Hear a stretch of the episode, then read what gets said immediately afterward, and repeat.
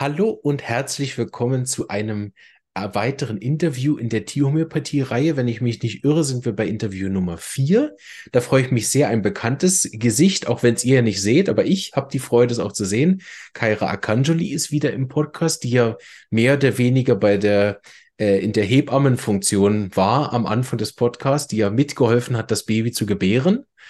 Also wer da weit zurückspult im Podcast, wird äh, ein tolles Interview mit ihr hören. Da stellt sie sich auch alles vor. Wer also genau wer wissen will, wer das ist und wie Kaira zur Homöopathie gekommen ist, darf zurückspulen.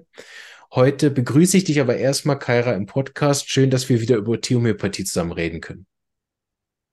Ja, hallo Marvin. Vielen Dank für die Einladung. Ich freue mich immer da zu sein bei dir im Podcast. Genau. Wir gehen auch nur kurz darauf ein. Es gibt ja ein paar Veränderungen bei dir. Du hast jetzt, glaube ich, ein, in einen neuen Standort ne, mit der Praxis. Ja, genau. Wir hatten jetzt äh, das Glück, dass wir einen super schönen Ort gefunden haben in Beinwil am See. Das ist im Aargau. Und wir haben dort äh, die Praxis neu größer gemacht und äh, haben da jetzt auch viele Behandlungsräume, einen großen Eingangsbereich, wo wir unsere Kunden und Tierbesitzer empfangen können. Ja, ist echt schön geworden, ja. Und das ist immer noch ja hauptsächlich oder nur Tierhomöopathie, ne? Genau, wir sind eine rein homöopathische Tierarztpraxis. Das bedeutet, wir arbeiten nur homöopathisch. Wir untersuchen mal ein Tier. Wir äh, natürlich eine allgemeine Untersuchung. Ich kann Zahnstein entfernen, einfach ohne Sedation. Ähm, wir können auch mal einen Abszess spülen oder so, aber wir arbeiten rein homöopathisch, das heißt ohne Medikamente, ohne Narkose, wir nehmen kein Blut, kein Röntgen. Aber dafür arbeiten wir sehr nahe mit Tierärzten zusammen. Ähm, wir haben auch viele Überweisungen aus den Tierkliniken. Also das ist ein wunderschönes Miteinander. Genau, du warst ja mal äh, hauptberuflich als Tierärztin auch tätig ne? und hast dich ja. Tierärztin, richtig. Ja. Genau äh, und äh, hast dich ja davon jetzt äh, neu orientiert. Das kann man aber alles in der alten Episode dann nachhören. Vielleicht sagst du noch, wie viele arbeiten denn dort mit dir zusammen? Im Moment sind wir zu zweit, äh, mhm. ich und meine Mitarbeiter. Jessica ja. Brunner, ja. Genau. Sehr gut. Wir haben heute ein ganz äh, delikates Thema vorbereitet. Da freue ich mich sehr drüber, weil ich darüber auch wenig weiß. Das gut, das gilt bei Homöopathie insgesamt so. Aber da weiß ich wirklich auch, äh, auch als Mensch sehr wenig, weil das auch in meinem Leben noch keinen Berührungspunkt gab. Nämlich, wir reden heute über Sterbebegleitung. Ich hoffe, das ist der richtige Begriff. Wir haben ja, ja. mehrere äh, Begriffe in der Schweiz, die so rumgeistern aktive Sterbehilfe, passive Sterbehilfe, Exit, Sterbebegleitung. Ne? Da reden wir heute aber eben über Sterbebegleitung rund um Tiere und natürlich mit der Homöopathie. Das heißt, wir äh, klären am Anfang noch genau, wie, was, wo, dass wir da das alle ins Boot nehmen, was wir da äh, heute sprechen. Und ähm, ich hatte jetzt den ersten Patienten, wo der Vater mit Exit gestorben ist. Ne? Das war mein erster Berührungspunkt mit dem. Und ich habe gemerkt, dass ich das äh, spannend fand und mich bisher damit gar nicht beschäftigt habe. Aber eben auch da hast du schon Erfahrung, äh, auch persönlich. So übergebe ich dir gern das Wort, dass du uns da ein bisschen einführst. Ja, also wenn du Tiere hast, dann kommst du schon als Kind meistens ähm, in Kontakt mit dem Thema Sterben, weil halt die Tiere einfach leider nicht so alt werden wie wir. Und ähm, ja, meine ersten Erfahrungen sind halt mit Hunden, als unsere Hunde gestorben sind. Ähm, das war sehr traumatisch jedes Mal. Ich konnte als Kind sehr schlecht damit umgehen und ähm, wir, bei uns war es auch so, wir hatten immer dann wieder gleich einen Hund, einfach nicht als Ersatz, aber wirklich für die Ablenkung. Später im Studium kam ich natürlich mit dem Sterben und dem Tod von Tieren in, äh, in Berührung, weil wir natürlich in der Klinik gearbeitet hatten, viele Notfalldienste gemacht haben und da ganz häufig natürlich auch dieses Thema ähm, ja zum Zuge kam. Und ich habe dann, äh, als ich ich weiß nicht, äh, ich war circa 25-jährig, glaube ich, habe ich meine Großmutter begleitet bis zum Tod und war auch dabei, als sie gestorben ist. Und das war für mich eine sehr, sehr wundervolle, heilende Reise und ein, ich glaube auch ein Türöffner für alles, was dann weiter kam, weil ich das als sehr schön empfunden habe. Und auch, ich war, ähm, ich war dabei, als sie gestorben ist und ich habe auch sehr schnell gespürt, dass in diesem Raum diese Person nicht mehr da ist, obwohl halt der Körper noch da war. Und so halt konnte ich auch viel besser Abschied nehmen. Und durch das, dass ich sie begleitet habe, habe ich auch diesen Prozess, diesen Trauerprozess viel schneller ähm, gemacht. Und das ist mir später, sehe ich jetzt das ganz häufig bei den, bei den Tierbesitzern, wenn sie ihr Tier wirklich begleiten können bis zum Schluss, ist ein Großteil des Trauerprozesses schon gemacht. Es ist auch eine Erlösung dann für die Besitzer, wenn das endlich, also wenn das Tier dann gehen durfte. Ja, inzwischen ist es so, dass ich in der Praxis ähm, Tiere begleite, auf dem Weg zum Tod. Ich mache keine aktive Sterbehilfe. Das bedeutet, ich schläfere, also ich euthanasiere keine Tiere mehr. Ähm, manchmal ist es trotzdem nötig, dass wir ein Tier einschläfen. Das können wir danach noch besprechen, wann das so ist. Ähm, ich kann aber ganz häufig können wir wirklich bis zum Tode das Tier begleiten und den Besitzer. Das ist ganz, ganz wichtig, weil ich glaube, die Angehörigen ist, das ist noch ein, ein großes Thema. Wie, wie begleitet man den Angehörige? Ja. ja. Aber ja, es ist ein riesengroßes Thema. In der Praxis habe ich dann auch ähm, Tiere euthanasiert und viele Menschen fragen mich, warum machst du es nicht mehr? Und das hat zum einen praktische Gründe, dass es diese Mittel, die wir dann dazu brauchen, die sind nach einem Monat laufen die ab. Also das ist für uns in der Praxis, wir arbeiten ja nur mit Homöopathie, ist das sehr, ja, das, das wäre einfach nicht praktisch. Und das zweite ist, dass ich in der Schulmedizin, als ich noch in der Kleintierpraxis gearbeitet habe, mein, mein Hochtag, den ich hatte, waren, glaube ich, sechs Tiere an einem Tag. Und da habe ich für mich entschieden, dass das ist einfach nicht mein Weg. Ich kann das nicht, ich will das nicht. Ähm, das tut mir der Seele nicht gut und habe mich deswegen dagegen entschieden. Ja. Was ich immer spannend finde, vielleicht als kleine Einleitung, bevor wir dann in die Praxis kommen, ich habe tatsächlich das erste Mal äh, Sterbebegleitung von Tieren mitbekommen, weiß ich noch heute, einen Artikel, der ganz stark dagegen nämlich geredet hat. Das wäre nämlich Tierquälerei. War also ein Tierschutzartikel, ich habe keine Ahnung mehr von wem und was, ne? Aber die ganz klar gesagt hat, ja, das wäre Tierquälerei, das Tier muss erlöst werden und das wäre Egozentrik vom Besitzer und der will das Tier einfach leiden lassen. Und das erste, was mir dabei eingefallen ist, dass es ja ganz, ganz ambivalent ist, äh, diese ganzen äh, wann jetzt quälen ist und wann nicht. Ne? Auf der einen Seite essen wir Fleisch, also dieses Verhältnis zu Tieren ist ja eh schwierig. Ne? Weil es ja auch irgendwie unterschiedliche Tiere gibt. Ne? Beim Schwein macht es nichts, wenn man es isst. Den Hund würde man nicht essen. Also das scheint irgendwie auch von Tier zu Tier unterschiedlich zu sein. Und wenn es dann mein Hund ist, ist nochmal was anderes als der Hund und so weiter. Und dann haben wir beim Menschen, dass es genau andersrum ist. Also da sagt ja niemand, hey, den Menschen da jetzt noch leiden zu lassen oder irgendeine Maschine zu hängen, das ist Menschen unwürdig, man muss den erlösen von seinem Leid, da wäre es genau andersrum. Ne? Also da wäre, wenn jemand sagt, komm, jetzt wir euthanasieren den, da würden dann andersrum die Menschenrechtsorganisationen aufschreien und sagen, das geht nicht. Der muss, egal was der für Schmerzen hat, der muss bis zum Ende durch. Ne? Wie ist da so deine Erfahrung oder Meinung zu? Ja, da machst du natürlich ein riesengroßes Feld auf und ich finde das sehr, sehr wichtig, weil ich glaube, dass diese Diskussion vor allem, also ich finde das sehr wichtig, dass man darüber nachdenkt und es ist ein riesengroßes Tabuthema. Und das ist mal das Nummer eins. Und ich glaube, also das Argument ist ja immer, dass Tiere nicht für sich entscheiden können und dass Tiere ja nicht sagen können, wenn sie Schmerzen haben, sagt man so. Und deswegen äh, muss man da quasi die Verantwortung übernehmen und das Tier dann euthanasieren. Das ist so die Meinung, warum man sagt, bei Tieren darf man das, bei Menschen nicht, weil die können ja sprechen. Ist ja auch nicht immer so. Ähm, ich glaube, ich, ich persönlich finde, ist ganz wichtig, dass sich jeder mal damit, darüber überhaupt Gedanken macht. Und dieses Tabu mal, dass wir das Tabu wirklich brechen und darüber sprechen in der Gesellschaft, weil für mich gehört der Tod zum Leben. Und es ist einfach ein Teil des Lebens, genauso wie die Geburt. Und ich sag häufig, weißt du, die Geburt und du hast es ja kürzlich miterlebt, ist ja auch nicht immer ganz schmerzfrei. Ich glaube, auch für den Fötus ist es nicht so einfach, auf diese Welt zu kommen. Ich meine, es ist so gemütlich im Bauch und dann kommst du in diese Welt und es ist einfach kalt und, und, und du bist alleine und es ist nicht so schön und es, diese anstrengenden Wehen und so und Kopf und das tut weh. Und genauso sehe ich halt auch den Sterbeprozess. Es ist eine Neugeburt oder halt ein Abschied von dieser Welt und ein Übergang in eine neue Welt.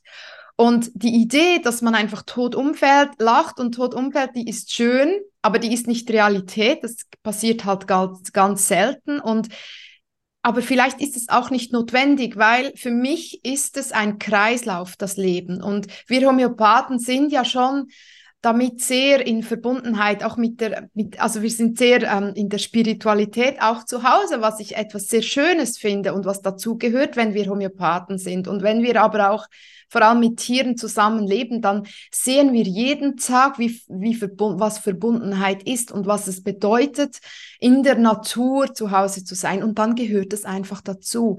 Und wenn wir den Sterbeprozess nicht mehr als Ende, als schlimm, als sondern wirklich als auch als ein, ein Weg anschauen, dann darf der auch ein bisschen anstrengend sein. Und das ist der ganz häufig, das gebe ich zu. Die Frage ist wirklich, wo ist die Grenze ähm, zwischen Tierquälerei und wo ist es aber auch ein, ein aus dem Leben reißen des Tieres? Wo darf man einfach nicht eingreifen? Und ich finde, für mich hat jedes Lebewesen eine Berechtigung hier zu sein und auch dann zu gehen, wenn es bereit ist. Und ganz häufig ist das definitiv zu früh. Ja. Also man schläft oder man euthanasiert einfach zu früh. Ich würde den Schlenker gerne noch nehmen, weil den finde ich gerade sehr interessant. Mir, mir ist gerade was aufgefallen, ne? Weil es stimmt, was du sagst. Es ist sehr abhängig davon, was ich denke, was danach kommt. Ne? Wir haben ja zum Beispiel ja. im christlichen Glauben, wenn du dich selber umbringst, dann kommst du ja nicht in, in den Himmel. Ne? Also das war ja mhm. lange Zeit auch im christlichen Glauben ein Tabuthema. Das heißt, man musste ja auch natürlich sterben. Man durfte seinem Leben ja auch vorzeitig gar kein Ende machen, ne? weil die Selbstmörder, die ja. sind auch nicht auf den Friedhof gekommen und so weiter. Also das hat ja wirklich einen Einfluss. Ich kenne mich jetzt in den Weltreligionen nicht gut genug aus, um das jetzt für alle sagen zu können. Da gibt sicher Unterschiede. Ne? Beim Buddhismus, das kennen sicher die meisten ja dann als Gegenstück, wo man eh wieder geboren wird. Ne? Ähm, also das ist ja dann wirklich ein Riesenpunkt, was denke ich, was danach kommt. Und ich, ich kenne das auch vom, vom Schamanismus, dieses Bild, ne, dass du halt einen Frühling hast im Leben, einen Sommer hast im Leben, einen Herbst hast im Leben, einen Winter und danach ist halt nicht fertig. Also danach kommt halt wieder Frühling. Ne? So dass es auch in der Natur ja sichtbar ist, dass irgendwas weitergeht, ne, in irgendeiner Form. Und das, wenn man sich, wenn man sich dort, je nachdem, was man für ein äh, nach dem Tod äh, Gedanke darüber hat, ist natürlich auch die Frage, ne, konnte ich mich in Ruhe verabschieden? Oder wie, wie ist mein nächster Frühling, äh, was, was auch immer dann kommt, wenn ich da so halb unfertig aus dem Leben gerissen worden bin, viel zu früh und selber vielleicht gar nicht meinen Winter durchleben konnte vom, von meinem Leben. Also finde ich ganz interessanten Aspekt, der mir jetzt aufgefallen ist, wie wichtig es eigentlich ist, dieser ganze Prozess des Sterbens, der sehr davon geprägt ist, was ich glaube, was danach kommt.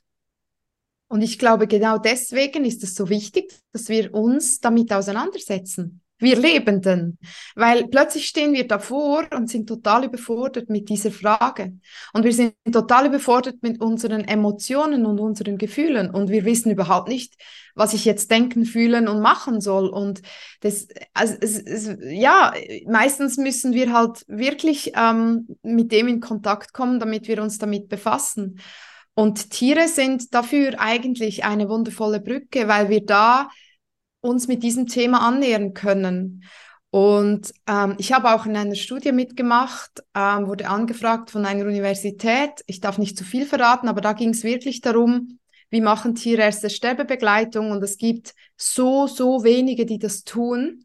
Also sie hat mir gesagt, sie hat über 2000 Homepages angeschaut und ähm, es sind etwa drei Prozent, die das machen. Also es ist extrem wenig. Und die Frage aber in der Studie war, wie, können, wie kann die Sterbebegleitung für Tiere hilfreich sein für uns Menschen, uns damit dieses Tabu zu brechen, damit in Kontakt zu kommen, damit wir auch unsere Mitmenschen wieder besser begleiten können und nicht einfach abschieben irgendwo in ein Pflegeheim und sie da sterben lassen ähm, weil, weil dieses Thema einfach so groß ist. Und wenn wir in andere Kulturen schauen, zum Beispiel Italien oder so, dann gibt es die, die wie sagt man denen, diese, diese Weiber, die dann... Äh, äh, ähm, Lageweiber oder so, ne? ja, Klageweiber, die drei Tage lang weinen mhm. und so weiter, da ist das viel näher, diese Thematik. Und äh, ich glaube, gerade wir, wir Schweizer, Deutschen und so, wir sind, wir sind da schon ein bisschen, ähm, haben uns da sehr abgekapselt. Und da können eben Tiere auch eine Brücke sein, dass wir da uns wieder damit befassen. Ja.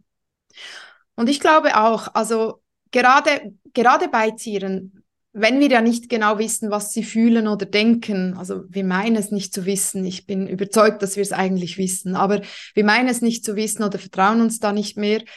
Ähm, trotzdem haben sie eine Seele, da sind wir uns, glaube ich, alle einig, die gerne Tiere und Menschen haben.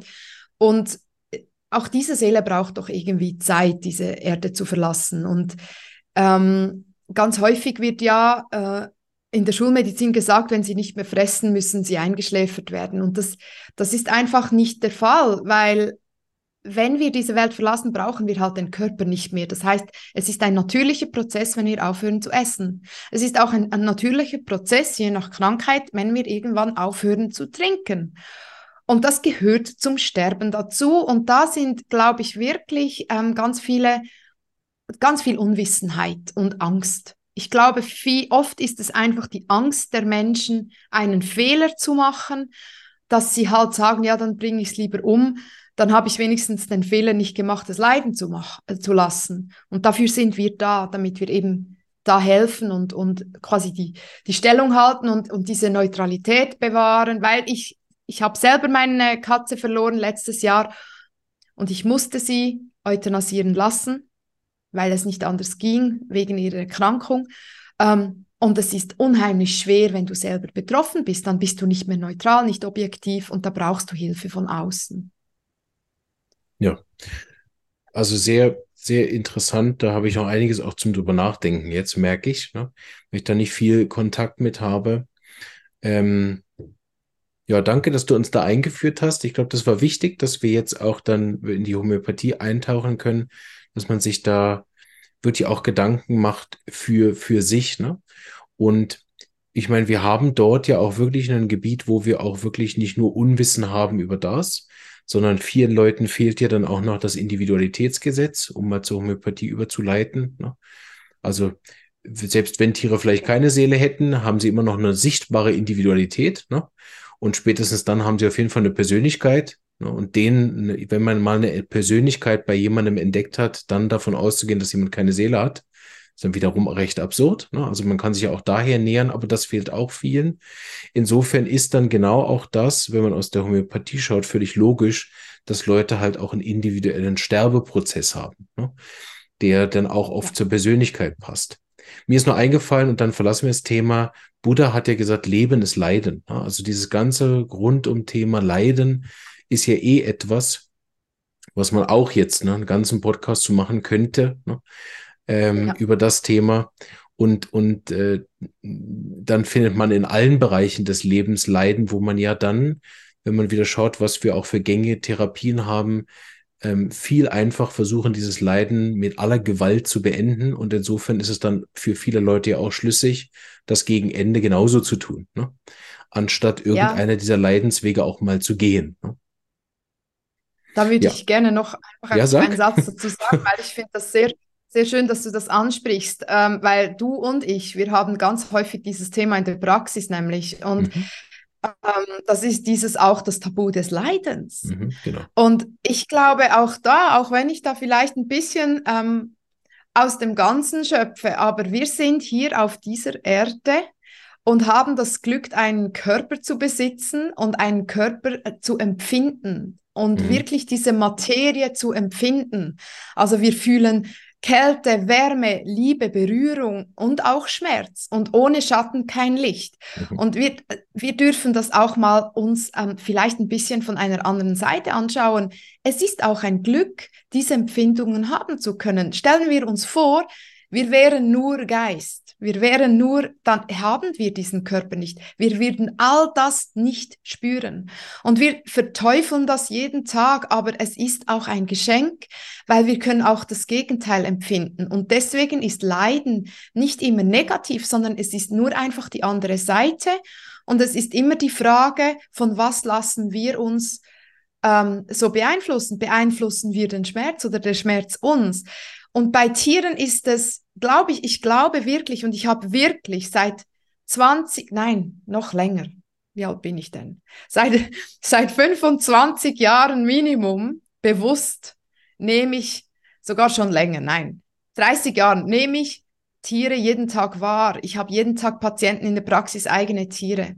Und Tiere haben einen anderen Umgang mit Schmerzen als wir Menschen, weil sie dieses, diese Bewertung auf Schmerz nicht haben wie wir. Mhm. Ja. Und ich, und Tiere können, die können sich wirklich damit einfach, die können dem sich hingeben, sie können damit gut umgehen, sie können sich auch ab, spalten von ihrem Körper, also dass sie sich quasi trennen.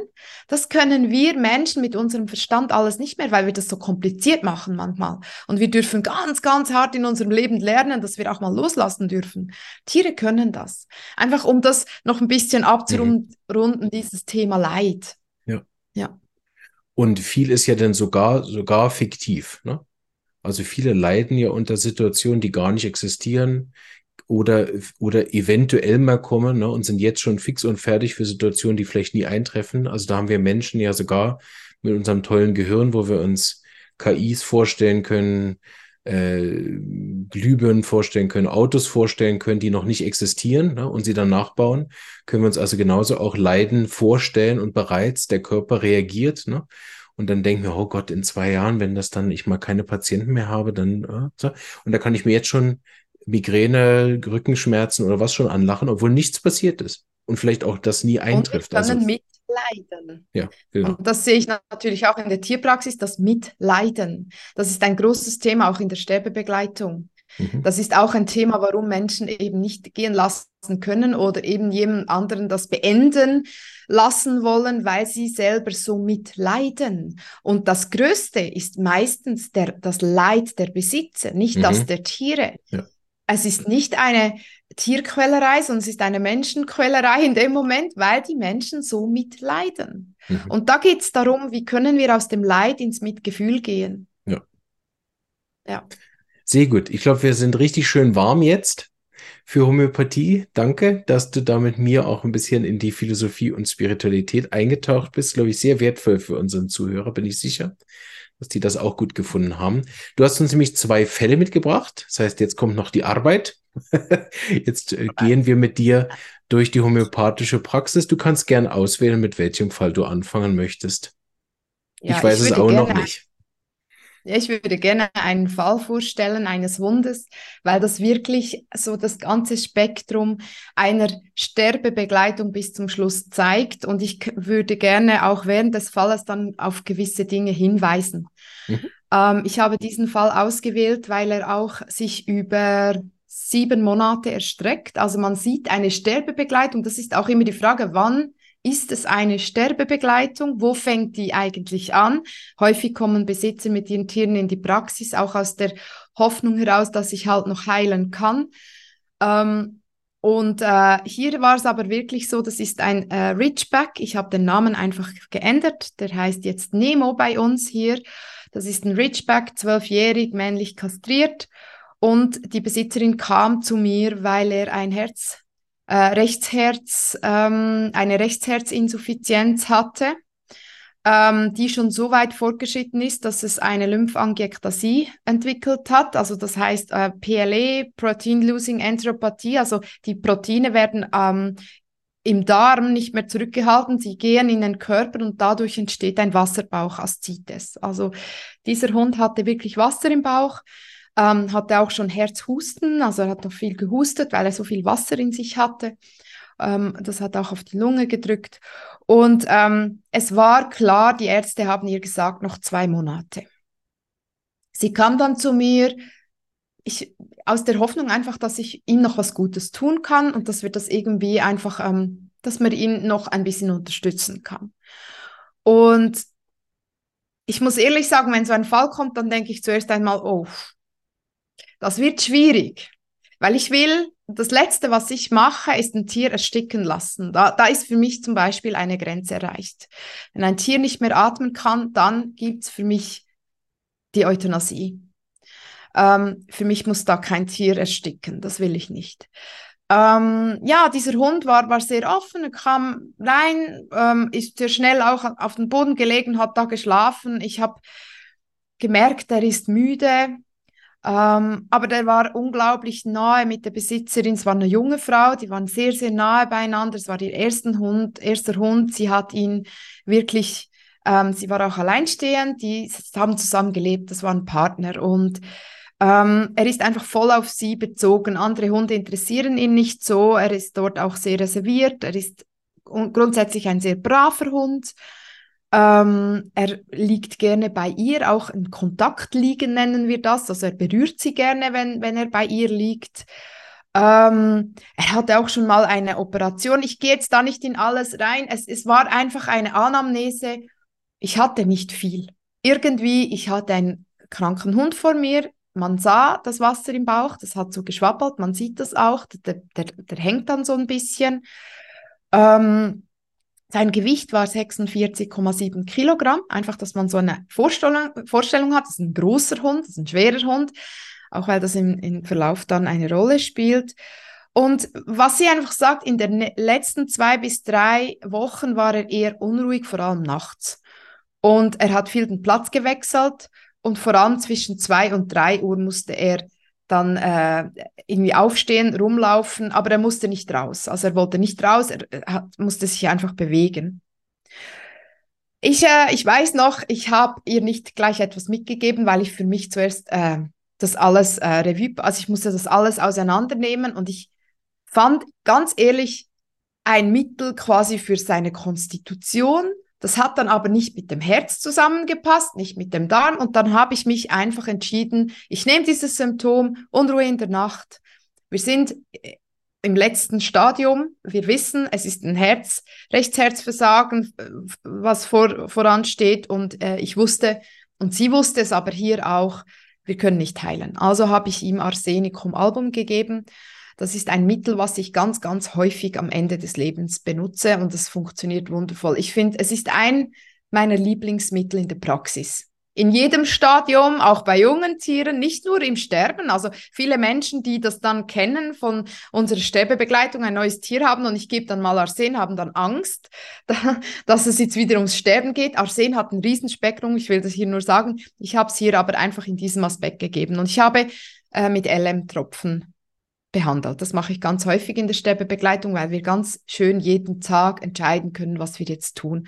Ich habe mit LM3 begonnen. Es ging ihm dann besser. Er ähm, war agiler, also sie konnte, er war wacher. Ähm, auch es war dann heiß und er, es ging ihm eigentlich gut. Es, was auffällig war, ähm, trotz Gewitter ging es ihm besser. Also er hatte nicht mehr so Angst bei Gewitter und ähm, er kam viel schneller zur Ruhe und sogar der Appetit wurde besser, weil das war auch immer ein Thema. Der hat ja ein Darmproblem, das ist ja eine extreme Darmentzündung. Und ähm, er hat, ja, der Bauchumfang blieb gleich. Das haben wir als Parameter genommen. Ich nehme, ich mache immer ab, was müssen Sie zu Hause messen, damit wir auch wissen, wie geht es dem Tier. Und das ist etwas ganz Wichtiges. Wenn wir Menschen begleiten in der Sterbebegleitung, müssen wir wissen, ähm, auf was können Sie achten, um zu schauen, wie es dem Tier geht an Symptomen etc. Wir machen da eine Parameterliste. Eines davon war jetzt dieser Bauchumfang. Dann ähm, war, hat sie aber gesagt, es war, ich habe mit fünf Tropfen begonnen und sie hat dann gesagt, hm, es, es, äh, jetzt wird es ihm so nach einer Woche oder zwei Wochen wurde es ihm wieder übel. Da habe ich gesagt, wir gehen zurück auf drei Tropfen. Das ist eben schön mit LM, dann können wir schön spielen. Ja, im Verlauf, ähm, ich hatte eigentlich ein anderes Mittel im Kopf. Ähm, es ging aber so gut mit Arsen, dass ich da einfach weitergemacht habe. Einen Monat später sagt sie, er hat keinen Husten mehr. sie hat dann aber wegen der Übelkeit, haben wir begonnen, Ulmenrinde zu geben gegen die Magenübersäuerung. Und ähm, genau, und dann ging es ihm besser. Der Bauchumfang hat aber zugenommen. Also er hat wieder mehr Wasser im Bauch gehabt, deswegen haben wir wieder fünf Tropfen Arsen gegeben. Und ich habe da gemerkt, hm, es reicht nicht drei. Dann sind wir weitergegangen. Die Besitzerin, äh, wir sind jetzt bei, also begonnen haben wir am 15. Juni, Juni, 15. Juni, jetzt sind wir beim 17. Juli. Kam Not, also sie äh, ruft im Notfall an, er hat irgendwie Quark gefressen, dann hat er wieder Durchfall gehabt. Dann haben wir ein bisschen mehr Arsen gegeben.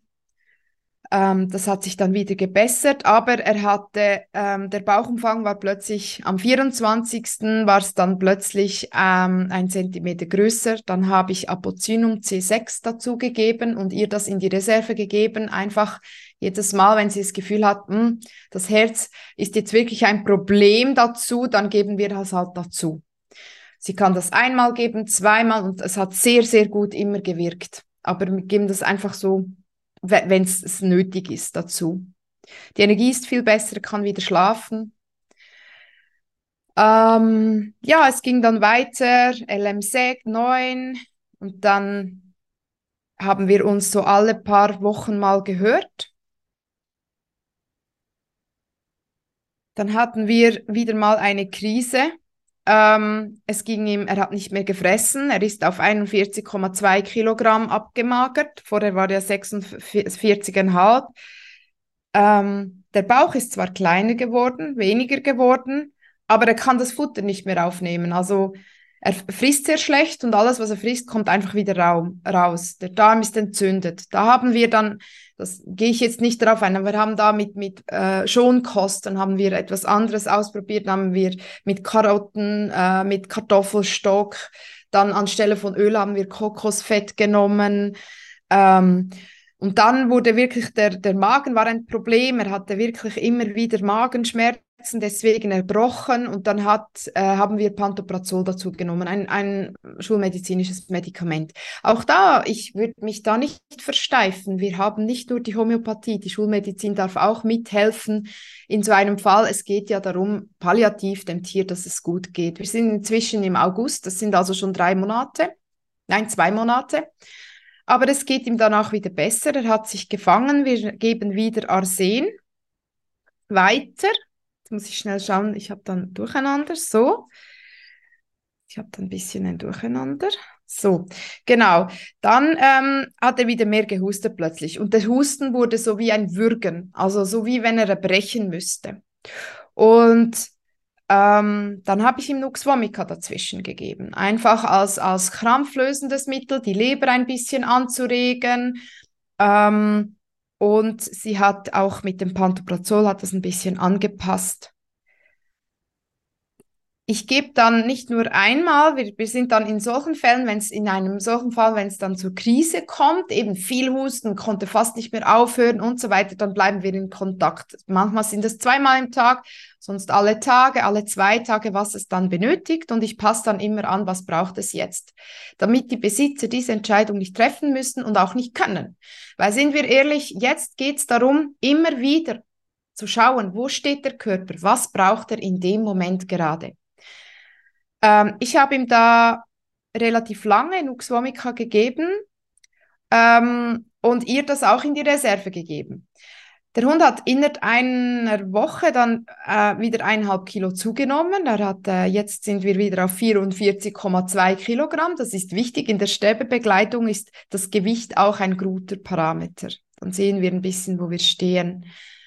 Sie hat äh, auch Nuxomica in die Reserve bekommen. Ich, le ich lehre auch die Besitzer, für was, wann darfst du was anwenden, auch mal am Wochenende oder so. Und ich habe ihr gesagt, wenn es er wieder mehr hustet oder wenn er wieder nicht mehr gut frisst, dann darfst du auch mal Nux Vomica dazwischen geben. Es ist auch wichtig, dass die Besitzer was tun können, wenn es nicht gut geht. Er ähm, verliert langsam an, äh, an Muskelmasse. Für so einen großen Hund ist das schon noch relevant. Hinten hat er fast keine Kraft mehr und trotzdem, sie geht jeden Tag noch eine Stunde laufen. Langsam, aber sie geht und er will. Er will laufen. Das ist auch ein gutes Zeichen, wenn ein Tier noch raus will, wenn er laufen will und er hat noch Spaß mit ihr. Halt einfach langsamer, aber er hat Spaß. Wir sind jetzt im September.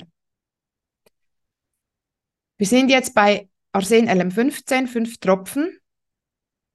Und wir haben Mitte September nochmal so eine Hustenattacke. Auch da haben wir mit Nux Vomica das wieder in den Griff gekriegt. Wir haben auch mal Nux Vomica in einem Wasserglas dann aufgelöst und dann wirklich stündlich gegeben.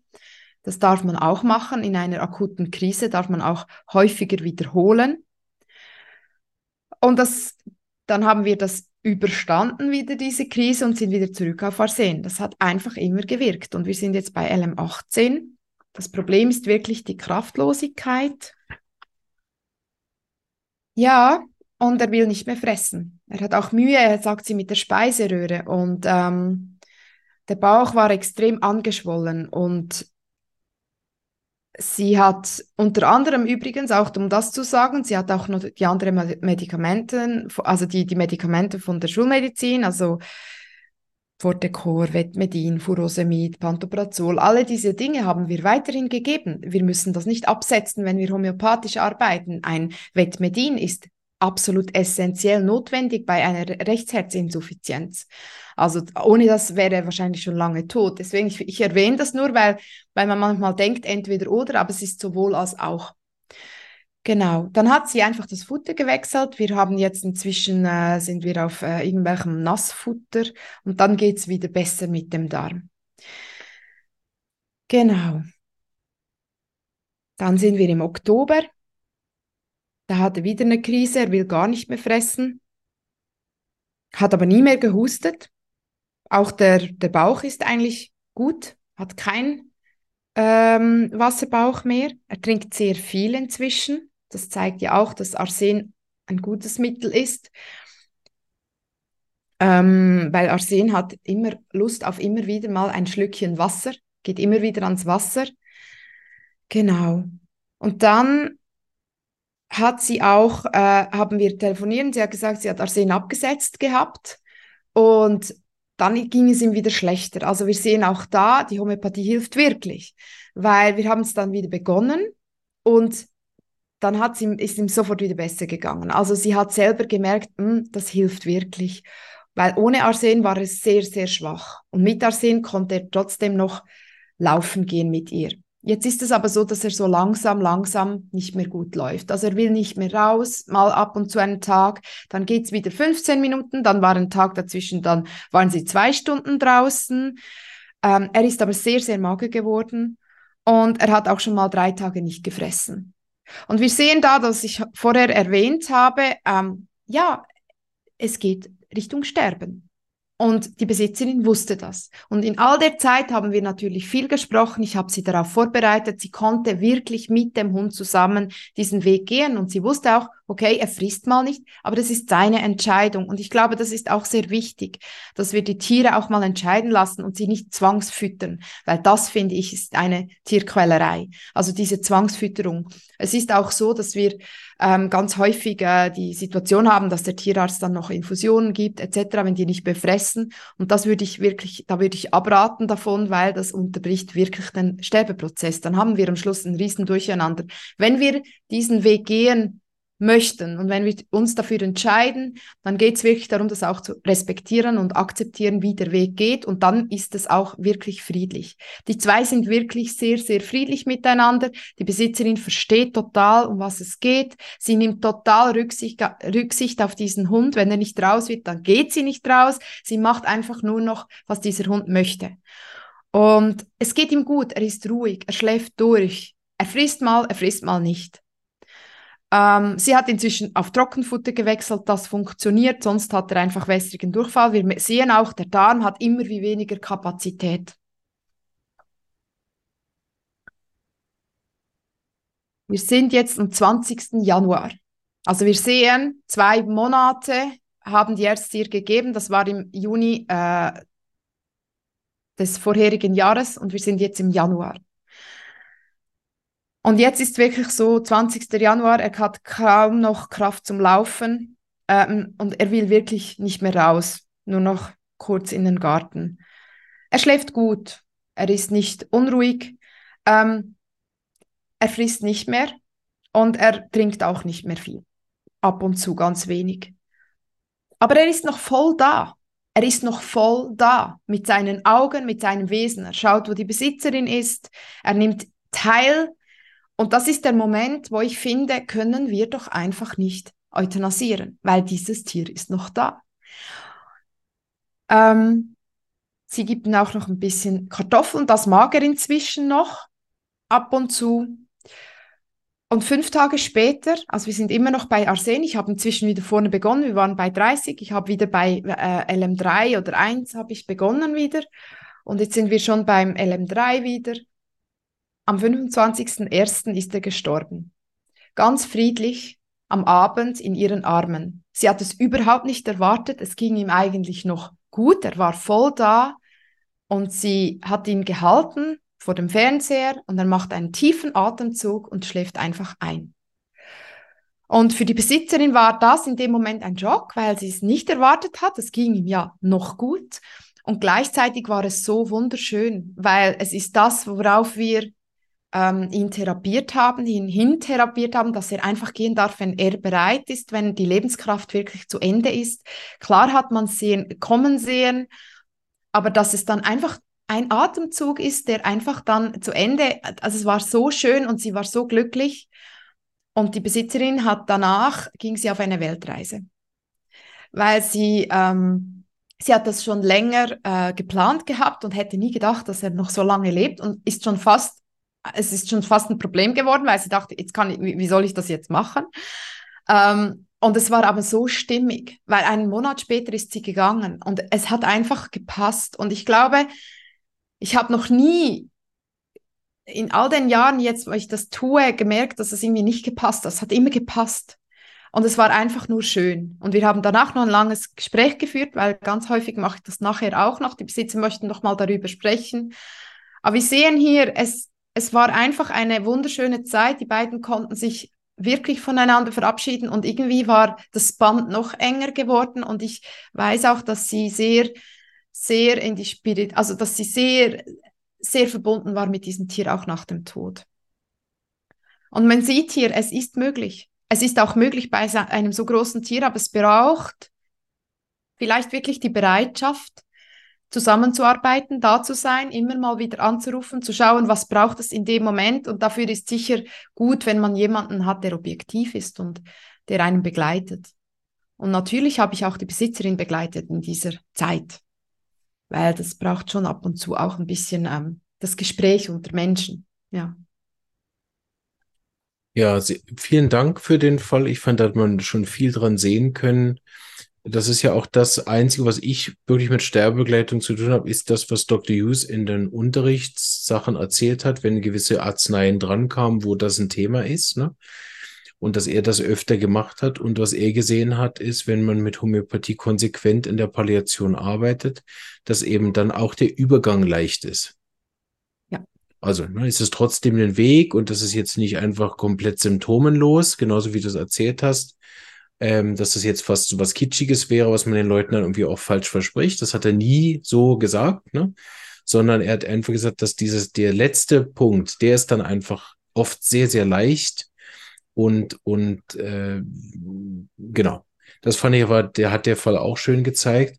Und ich denke, das ist nochmal eine Herausforderung, die bei mir jetzt äh, mehr die An Angehörigen betreffen, wo es bei dir ja mehr die Besitzer betrifft, dass ja oft die dann auch, also auch bei Leuten, bei Menschen, die sterben, ist es fast immer so, dass die Angehörigen eigentlich sogar mehr leiden als der Betroffene selber. Das ist ganz selten, ja. dass ich die Geschichte andersherum höre. So, ähm, das war hier ja auch nochmal schön zu sehen, dass der, der Hund ja auch bis zum Schluss seine, seine Bedürfnisse kommunizieren konnte, ne? Und, und äh, trotz all den Symptomen, die er hatte, äh, eine ganz schöne sieben Monate hatte mit seiner Besitzerin zusammen. Ne? Und das so auf der Art, dass die Frau die Zeit hatte, sich auch so schön mit dem Hund wirklich auch abzugeben, dass sie jetzt nicht, keine Ahnung, ich weiß nicht, wie sie das gemacht hat, aber dass sie jetzt vielleicht nicht 100 Prozent arbeiten musste und der Hund war noch ständig fremdbetreut. Ich glaube, dann geht das zum Beispiel auch vielleicht gar nicht. Ne? Aber die ich weiß nicht, wie sie. Ja, genau. Die also den, konnte den mitnehmen, ja. Ja, mhm. genau. Also du brauchst ja auch irgendwie dann, wie, wie es ja bei, beim Mensch auch eine Art von 24-Stunden-Betreuung. so. Und, ähm, und das fand ich, hat man da auch schön gesehen, dass es sozusagen den, der Leitaspekt, ne, der, der hat dann mehr die Besitzerin getroffen als den Hund selber. Ne? Ja, und trotzdem, ich glaube, also sie ist extrem gewachsen in dieser Geschichte. Als sie zu mir kam, war sie sehr im, im, im Leid und, und in der Trauer. Und ich meine, wenn du siehst, in diesen sieben Monaten hat sie so schön diesen Hund begleiten können und hat so viel noch tun können für ihn. Und er hat ja abgebaut. Und das ist auch etwas, was ich immer sage. Wir haben ein, ein, ein strahlend schönes Tier vor uns, das wir jetzt ähm, euthanasieren. Und dann ist es gesund tot quasi für unsere Seele. Und wenn wir ein Tier aber so begleiten, wie der Muskelabbau, er mag nicht mehr, er mag nicht mehr essen, er mag nicht mehr trinken, dann macht auch unsere Seele diesen Prozess durch und sagt, okay, es ist langsam, es ist gut. Es ist jetzt gut. Und das meine ich. Also es ist nicht dieses von einem Moment auf den anderen tot, weil er nicht mehr frisst, sondern man hat das wie, man hat wie mit abgebaut und kann das dann besser loslassen. Und das ist etwas, was ich einfach sehe, was dann fehlt, wenn wir einfach so. Äh, das war bei meiner Katze ein Riesenproblem. Die war zehnjährig, hatte ein Melanom, das hinter dem Auge runtergewachsen ist in die Mundhöhle und hat alles weggefressen. Diese Katze war sogar noch übergewichtig, das Herz war stark, alle Organe habe fun haben funktioniert und ich musste sie euthanasieren, weil einfach alles weggefressen wurde.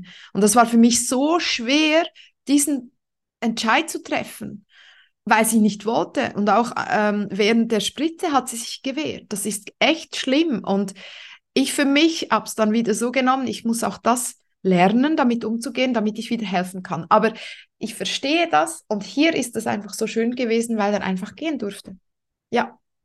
Ja, das stimmt. Also äh, gut hast du es nochmal präzisiert, weil sie hat natürlich einen, den, den Sterbeprozess miterlebt und dadurch hat sie keinen plötzlichen Todesfall. Und das stimmt, wenn ich das abgleiche mit meinen, mit meinen Patienten, die mir das erzählen. Ich habe die ja den Nachtodesfall oder so, wo natürlich die Heftigkeit auch an Arzneien, die die Leute brauchen, dann bei einem plötzlichen Todesfall ganz andere Schwere einnimmt als Arzneien, die Leute brauchen, wenn sie die die Mutter jetzt länger begleitet haben und dann ja oft auch sagen, ah, eigentlich war es jetzt ganz leicht, weil es war auch eine Erlösung für sie. Ne? Was ja bei einem plötzlich heftigen Todesfall gar nie gesagt wird, ne? sondern es ist immer zu früh und zu heftig aus dem Leben gerissen und alle sind im Schock. Ne? Und dass das unter Umständen ja mit einem Einschläfern äh, so sein kann, habe ich jetzt gar nicht so bedacht. Da fehlt dann wieder mein Bezug zu Tieren. Ne? Ja, aber es ist ja vergleichbar eigentlich. Ja, aber so habe ich es nie erlebt. Ne? Ja, und vor allem ist es auch häufig so, wenn der Tierarzt entscheidet, das muss jetzt eingeschläfert werden und die Besitzer aber eigentlich das gar nicht so fühlen und das Gefühl haben, hm, es ist noch zu früh und sie es dann trotzdem tun, ja. das, das, die, gegen dieses Gefühl zu arbeiten, was ja bei den Menschen nicht vorkommt, aber bei den Tieren schon, ähm, das ist traumatisch. Das ist wirklich dramatisch. Ich habe viele Menschen in der Praxis, die traumatisiert sind und deswegen dann auch mit dem neuen Tier zu mir kommen, weil sie sagen, ich kann das nie nicht mehr. Und also da, da kommt ja meine Ausbildung als Coach und, und, und so zu, zur Geltung, weil ich, weil ich wirklich die Menschen therapieren muss, schon fast, weil sie sind so traumatisiert. Ja. Sehr gut, vielen Dank. Du hast nur einen zweiten Fall mitgebracht. Magst du ihn noch vorstellen? Ja, ich mache den ein bisschen schneller. Das ist einfach so ein typischer Fall, den wir häufig in, in der Praxis haben, nämlich eine Katze mit ähm, chronischer Niereninsuffizienz. Leider haben äh, fast eine von drei Katzen hat eine Niereninsuffizienz ähm, und stirbt daran. Also wir haben ganz, ganz häufig Sterbebegleitungen bei Katzen. Äh, und ich kann hier wirklich offiziell sagen, Katzen mit Niereninsuffizienz können wir gut begleiten. Die müssen nicht eingeschläfert werden. Viele Menschen haben Angst, die haben Schmerzen. Ich sehe das nicht so. Und ich habe jetzt wirklich schon so viele begleitet. Die sind nicht schmerzhaft, aber es ist einfach nur das Bewusstsein des Besitzers, dass diese Katze irgendwann nicht mehr fressen will, weil sie übel ist. Und das kann ich auch schnell erklären. Die Niere ist ein Entgiftungsorgan und wenn sie nicht mehr gut funktioniert, dann bleiben Giftstoffe im Körper. Auch die Harnsäure bleibt im Körper und das übersäuert alle Schleimhäute. Das bedeutet, es wird ihr übel. Auch der Magen übersäuert ein wenig und sie wollen deswegen nicht mehr fressen. Bei Katzen ist das um, umso schlimmer, weil Katzen oder umso extremer, weil Katzen häufig, also die sind die wissen, dass wenn ich eine schlechte Maus fresse, darf ich die nicht mehr fressen, weil sonst vergifte ich. Das bedeutet, sie verbinden die Übelkeit mit, der, mit dem Futter und wollen dieses Futter dann nicht mehr fressen.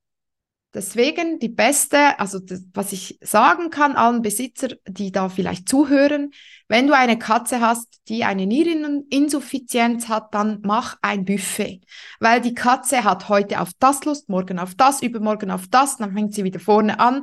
Vielleicht musst du den, den ganzen Supermarkt leer kaufen. Du darfst auch Müllfutter geben am Schluss, egal was. Sie darf fressen, was sie will. Ähm, einfach so als Neben äh, weil es ganz viele, da darf man nur noch Nierenfutter und so geben. Nein, sie darf fressen, weil sie frisst ja nur noch, was sie will. Und Katzen machen sowieso, was sie wollen. Diese Katze, das war ein Streuner, der wurde irgendwann von der Besitzerin übernommen und hat dann, ähm, die war circa elf, zwölfjährig, man weiß es nicht so genau, war öfters im Quartier, irgendwann blieb's, blieb der Kater dann bei ihr. Und ähm, sie hat ihm auch immer Fleisch gegeben, also sie hat ihn gebarft mit Rohfutter, was eigentlich das Beste ist für eine Katze, weil das ist ein Fleischfresser. Ähm, irgendwann hat er dann, äh, irgendwie war er schwächer, hat nicht mehr so gut getrunken, hat häufig erbrochen. Das sind so die ersten Anzeichen. Er hat auch ein bisschen abgenommen. Sie ging zum Tierarzt und man hat gesehen, die Nierenwerte sind erhöht. Ähm, zwischen, ich sage jetzt nicht die, die ähm, Jahre, äh, die Daten immer, aber es sind etwa, ist etwa ein, ein Jahr, was wir begleitet haben jetzt. Die Nierenwerte waren erhöht und äh, man hat dann begonnen mit, mit Medikamenten und so weiter. Da bin ich ein bisschen zurückhaltend mit diesen schulmedizinischen Medikamenten. Ähm, es ist das Einzige, was ein Tierarzt machen kann, das ist richtig, aber das heißt noch lange nicht, dass man es einfach geben muss. Es gibt gewisse Anzeichen, wann, dass man ein ähm, Medikament für Bluthochdruck geben soll, aber erst dann sollte man es geben, wenn eben diese, diese Parameter gegeben sind und nicht einfach, weil man irgendwas tun will. Also da wird, möchte ich so ein bisschen stoppen und sagen, man muss nicht gleich mit, mit diesen Medikamenten beginnen. Ähm, genau, sie kam dann zu uns. Ähm, dann haben wir äh, mit Nuxvomica begonnen und Lycopodium, also zuerst Nuxvomica, dann Lycopodium. Lycopodium ist ein wundervolles Mittel bei Niereninsuffizienz. Wir haben, also wenn es passt natürlich, wenn es auch konstitutionell ein bisschen passt, das hat aber bei vielen Katzen passt Lycopodium halt schon, Kater sowieso. Und, ähm, und gegen die Appetitlosigkeit haben wir Alpha-Alpha C6 gegeben. Das ist auch etwas, was wir gerne mit nach Hause geben. Es gibt das, Mir es gibt das Mirtazapin, das ist so ein Antidepressivum, das man Katzen in die Ohren schmieren kann, ähm, damit die wieder fressen. Ähm, wirkt manchmal ein bisschen, aber ist nicht zielführend von mir aus gesehen, weil sie müssen sich ja fühlen und sie müssen ja essen wollen und nicht überlisten zu essen und dann geht es ihnen noch schlechter, wenn sie dann gefressen haben, weil die Niere das ja nicht abtransportieren kann. Das darf man ja auch, sich auch mal überlegen. Der Körper hat ja einen Grund, warum er nicht frisst. Und wir müssen ja dem Körper diesen Grund quasi wieder in die Heilung bringen, damit er wieder das verarbeiten kann und nicht einfach nur überlisten mit einem Antidepressiva. Und ähm, ja, mit Alpha-Alpha haben wir da gute Erfolge. Blöderweise hat dieser Kater irgendwann während dieser Zeit einen, eine Bisswunde zu, äh, gehabt am Ohr und hat einen Abszess, also weil der ist immer noch am Kämpfen, sehen wir, oder? Also kein Grund einzuschläfern. Und äh, hat dann, hat dann äh, mit Arnika haben wir therapiert. Ähm, es wurde dann extrem schmerzhaft. Das Ohr kann schmerzhaft werden. Dann Belladonna zwischendrin mal als Reserve. Genau. Und dann ähm, ist das ein bisschen entgleist. Sie ging dann in die Klinik und dort blieb er an der Infusion ähm, der Kreatininwert war dann über 700, das ist relativ hoch. Ähm, normalerweise ist es äh, je nach Labor um die 200, ist das äh, obere Grenze. Genau, und ähm, genau, wir haben dann schon Arsen mitgegeben in einer höheren Potenz, so im Falle, dass es ihm so richtig schlecht geht, dass man vielleicht ihm helfen könnte, sich ergeben, zu ergeben, weil Arsen hat ja dieses, dieses sich loslassen auch, diese Angst vor dem Tod und wenn wir dann diese Angst nehmen, dann dürfen sie auch gehen. Aber das hat es nicht gebraucht. Er kam dann wieder nach Hause. Das Problem war halt, dass man ihm dann äh, äh, ähm, Entzündungshemmer gespritzt hat, was immer wieder auf die Niere schlecht wirkt und dann ging es ihm nicht mehr so gut. Aber die Infusion hat ein bisschen geholfen und das ging dann runter, diese Werte. Die Tierärzte haben ihr dann empfohlen, sie soll ihren äh, Futter wechseln, eben auf dieses Nierenfutter. Das hat sie dann gemacht und hat dann aber gemerkt, dass diese Kater extrem an Gewicht verloren hat und extrem an ähm, Kraft und Lebensenergie. Und wir haben dann zusammen gesprochen und ich habe dann gesagt, geben Sie doch einfach noch ein bisschen Fleisch dazu. Sobald sie wieder Fleisch dazu gegeben hat, hat er wieder besser gefressen, hat wieder mehr Energie gehabt, hat wieder zugenommen. Also wir sehen auch, es ist nicht die, die große Meinung in der Schulmedizin, Katzen dürfen ähm, keine Proteinfütterung mehr haben, wenn sie eine Niereninsuffizienz haben, ist einfach so nicht richtig, weil die Niere baut Proteine ab und wenn sie sie nicht zur Verfügung haben vom Futter, dann machen sie das über die Muskulatur und deswegen haben die Katzen dann keine Muskeln mehr und das ist auch nicht hilfreich. Also deswegen eine Katze ist ein Fleischfresser und ist bis zum Tod und nicht vorher nicht mehr. Genau. Die Ängstlichkeit nach der Klinik war extrem hoch. Danach mit Arsen haben wir das wieder in den Griff gekriegt. Wir haben jetzt auch auf Arsen gewechselt. Wir sind jetzt vom Lycopodium Richtung Arsen gegangen. Wir sind jetzt auf LM3, LM6, LM9. Und das ging eigentlich recht gut. Dann hat er sich extrem erkältet. Und das war komisch. Das war wieder, wie vorher beim Hund, haben wir auch hier wieder so eine Krise gehabt. Und das sind diese Epikrisen. Also diese Krisen, die wir, wo wir manchmal nicht wissen, schaffen wir es oder schaffen wir es nicht. Wir geben einfach, und immer wenn so eine Krise kommt, weiß ich auch, jetzt passiert wieder der nächste Schritt. Und hier ist es so, ähm, dass er, und das haben wir erst danach entdeckt, wieder einen Zusammenstoß wahrscheinlich mit irgendwas hatte und ein Trauma hatte und einen riesengroßen Abszess gemacht hat an der ähm, Brust, äh, auf, auf, Brusthöhe. Und das haben wir erst später gemerkt, weil manchmal sieht man es einfach nicht bei Tieren mit den Haaren. Und deswegen wurde er dann so krank, weil das ganze Immunsystem kollabiert ist. Und er hat einfach nur noch gekarchelt, alles war entzündet, das ganze Zahnfleisch, ähm, die Augen, Ausfluss war wässrig, er hat auch eine riesen Erkältung gehabt. Wir haben dann ähm, er konnte nicht mehr fressen, weil er so Halsweh hatte. Ich habe dann zwischendurch mal Phosphor gegeben, C30. Ähm, wir haben auch einen äh, Schleimlöser gegeben. Und ich habe einfach gesehen, er reagiert nicht mehr so richtig auf die Homöopathie. Und das ist auch immer ein Zeichen, wenn ich sehe, dass ein Organismus nicht mehr auf Homöopathie reagiert, obwohl es vorher gut gelaufen ist, dann weiß ich, jetzt ist etwas im Gange, was halt in die Richtung wirklich geht, wo es nicht mehr geht. Ich habe jetzt kürzlich, also dieses Wochenende eine Katze, die habe ich über fünf Jahre begleitet mit Asthma und die hat wirklich in den letzten zwei Wochen, sie hat nicht mehr reagiert, es wurde immer schlimmer und ich habe sie irgendwann in die Klinik geschickt und wir haben dort einen Lungentumor jetzt festgestellt. Und das sind immer, ich weiß dann schon, da ist etwas, was nicht gut ist, weil sie reagiert nicht mehr. Also da darf man sich schon vertrauen. Wir haben aber diesen Kater wieder äh, mit Echinacea, Phosphor und so haben wir wieder hingekriegt und er musste dann wieder, also wir haben dann diesen Abszess auch öffnen können, homöopathisch, mit Myristica, oh, Entschuldigung, ein Heparsulfur ist dazwischen, ähm, Phosphor immer, also dann wieder wegen dem Hals, dann hat Phosphor nicht mehr gewirkt, dann habe ich mal Sulfur gegeben, das hat dann äh, den Fall ein bisschen gelöst, er konnte dann wieder atmen, das hat dann wieder gedreht, lustigerweise. Das hat die Lebenskraft wieder ein bisschen angekurbelt.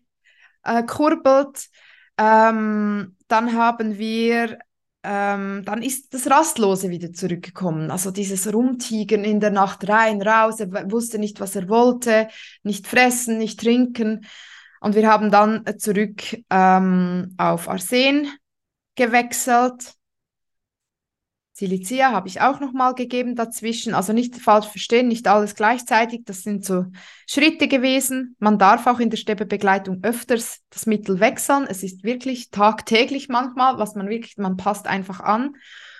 Genau. Ähm,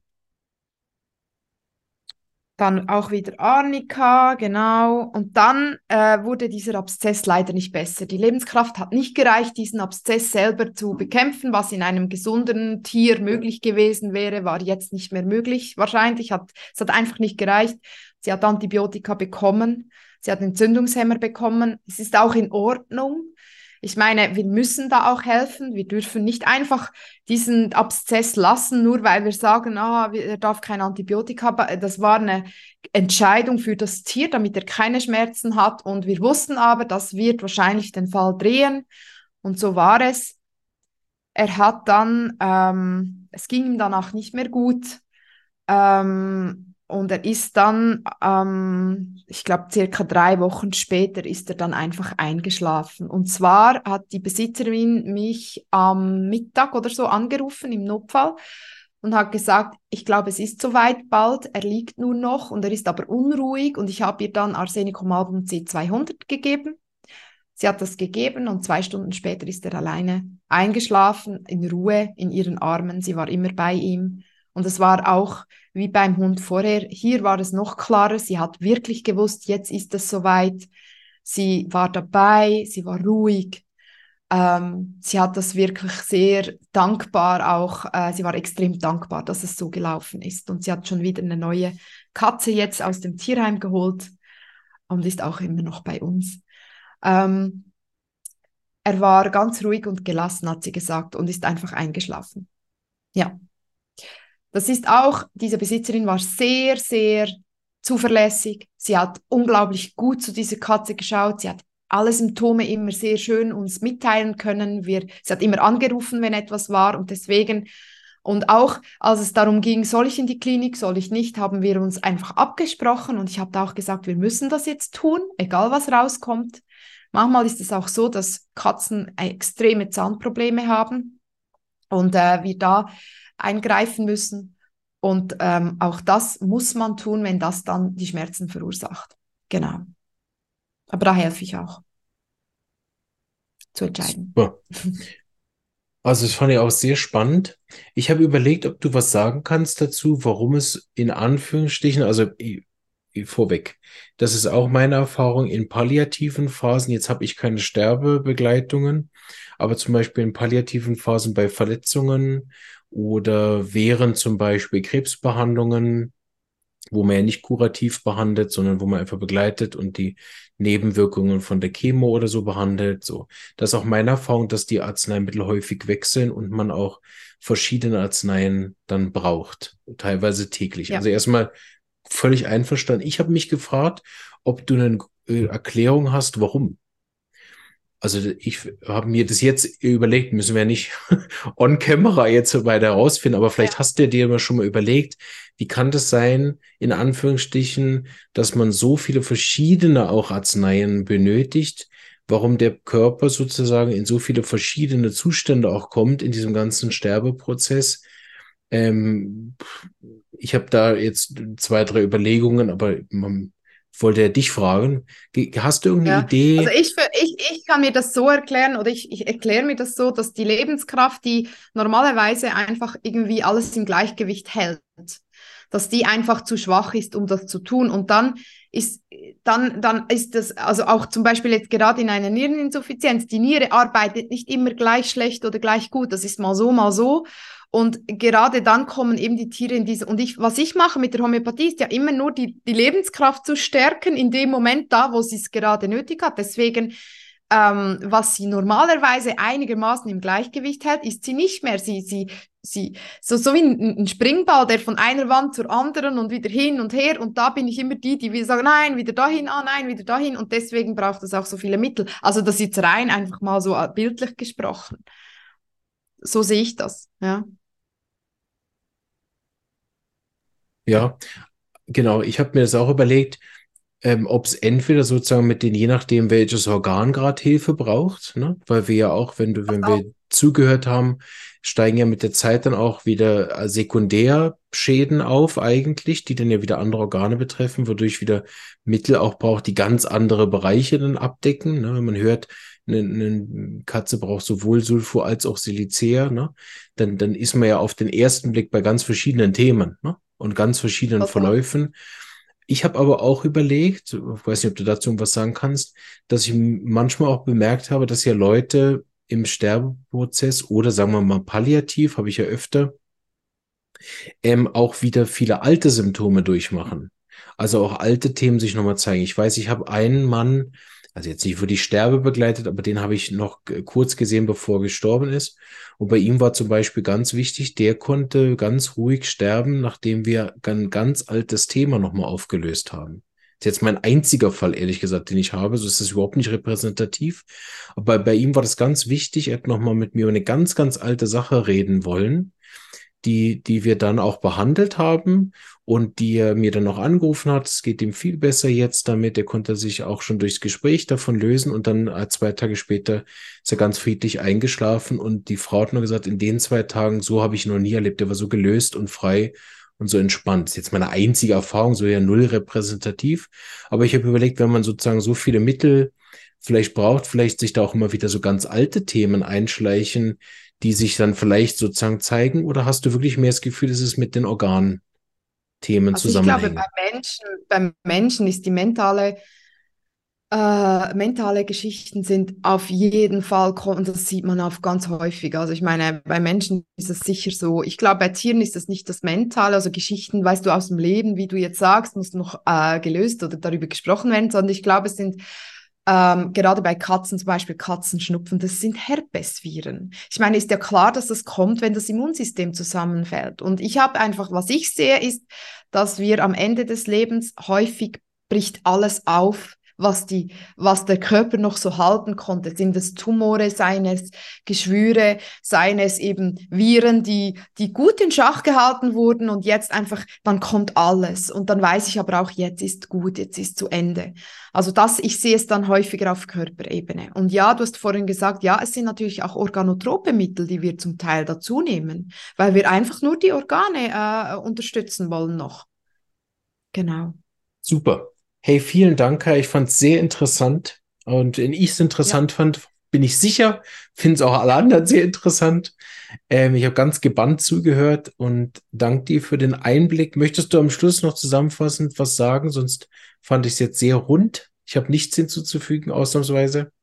Ich möchte nur ermutigen, ermutigen, dass man wenigstens den Blick dahin wagen darf und dass es nicht immer schlecht ist. Es ist sehr erfüllend und es ist auch sehr schön. Und der Tod kann sehr, wirklich sehr etwas Schönes und Magisches auch sein. Also ich möchte einfach dieses Feld aufmachen, dass Menschen sich da auch hintrauen. Ja. Dann ja. fällt mir doch noch was ein. Das ja. Interview. Ja, denn, denn ende ich mit einem Beispiel, was ich oft Leuten gebe, wenn ich mit ihnen spreche, wenn sie schon einen Teil der Trauer verarbeitet haben. Ich habe dann immer so Bilder dafür, weil ich ja auch immer das in den Humorrichtung drehen möchte, finde. Auch über Tod darf man Witze machen. Ähm, dass ich sage, schauen Sie, nur weil ein Film endet, war er deswegen ja nicht schlecht. Und wenn man den Anfang von einem Film, wie den Mittelteil, wie das Ende, wenn man das alles äh, begleitet, dann ist das der Film nachher ein Kon Gesamtkunstwerk. Ne? Ich kann nicht sagen, weil bei Titanic die Titanic untergeht, wird der Film schlecht. Ne? Und ich darf aber auch traurig sein, wenn bei einem Film jemand am Ende stirbt und so weiter. Ne? Aber der ja. Film als Gesamtkonzept ist ja das, was schön ist. Und so ist ein Leben halt auch. Es hat einen Beginn, es hat Höhepunkte, es hat aber auch ein Ende. Und deshalb ist aber daran nichts schlecht, sondern es gehört einfach dazu. Und das ist erstaunlich, wie viele Leute mit dem Bild auch wirklich was anfangen können und das mitnehmen im Herzen, dass sie verstehen, okay, jetzt ist was zu Ende gegangen und ich behalte aber beim Film alles in Erinnerung, ne? den Anfang, Mittelteil, wie es Ende und habe halt Sachen, die ich schöner fand aus dem, aber am Schluss funktioniert der nur, wenn es auch ein Ende hat. Ein Film, der nie endet. Ich meine, wie mühsam wäre der zum Schauen. Ne? Ja, und ich gebe trotzdem noch einen Tipp ja. gerne, weil, weil ich einfach mit, ähm, ich sage häufig, machen Sie ein Zeichen ab mit Ihrem Tier. Dass es Ihnen dieses Zeichen gibt, wenn es dann angekommen ist im Himmel. Und äh, ich hatte mit meiner Katze einfach das Zeichen, komm als Schmetterling zurück und jetzt mal, wenn ein Schmetterling kommt, ist sie da. Und das hilft einfach noch so ein bisschen die Verbindung zu halten. Mhm. Es gibt noch ein bisschen dieses Vertrauen und die Sicherheit, ja. Schön. Vielen Dank, Kaira. Wünsche dir alles, alles Gute. Wir haben uns 100 Pro nicht ja. zum letzten Mal gehört. Werde dich wieder einladen, wenn wir das wieder machen. Und äh, alles Gute dir, gell? Tschüss. Alles Liebe, Dankeschön.